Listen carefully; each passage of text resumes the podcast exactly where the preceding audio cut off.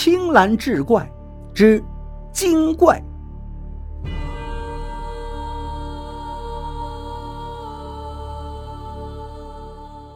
话说蒋修是在并州一个开酒肆的，他性情豪爽，不拘小节，是爱喝酒，整日里都喝得酩酊大醉，很少有清醒的时候。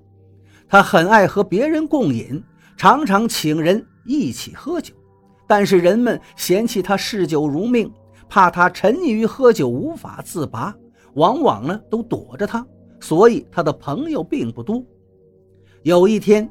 家里忽然来了一个客人，穿着黑衣，戴着黑帽，身高不过三尺，腰粗却有几围。进门就嚷嚷着要与蒋修一起喝酒。蒋修很高兴，拿出好酒与他共饮。客人道：“我呢，生平好酒，常恨喝酒不能尽兴，腹中酒不能喝满。如果能让我腹里的酒喝满了，我就会感到开心快活。”如果不满，便是心绪不宁。我很钦佩您的为人，所以呢，前来与您喝酒，希望能寄身于此，还望您能答应。蒋修高兴道：“你我皆好酒，兴趣相投，当为兄弟，日后多多亲密。”于是与客人继续饮酒，两个人推杯换盏。这个客人喝酒喝的有三担，还没有醉意。蒋修很惊讶。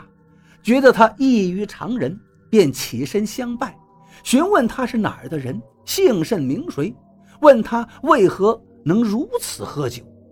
客人答道：“我呢，姓程，名德器，初时居于荒郊，后来得了一场造化，成为有用之才。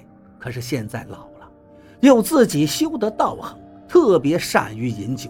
我能饮酒五担，方能满腹。”蒋修听完，又让拿酒来满上，两个人开怀畅饮。不大一会儿，客人喝满了五担酒，方显出酣醉之态，狂歌狂舞，大呼乐哉，然后醉倒在地。蒋修见他醉了，便让家童将他扶到室内歇息。那客人到室内，却忽地一跃而起，撒腿便跑。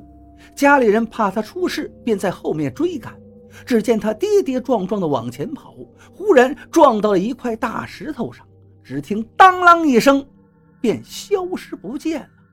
众人近前一看，见竟是一个多年的酒瓮，已经摔破了。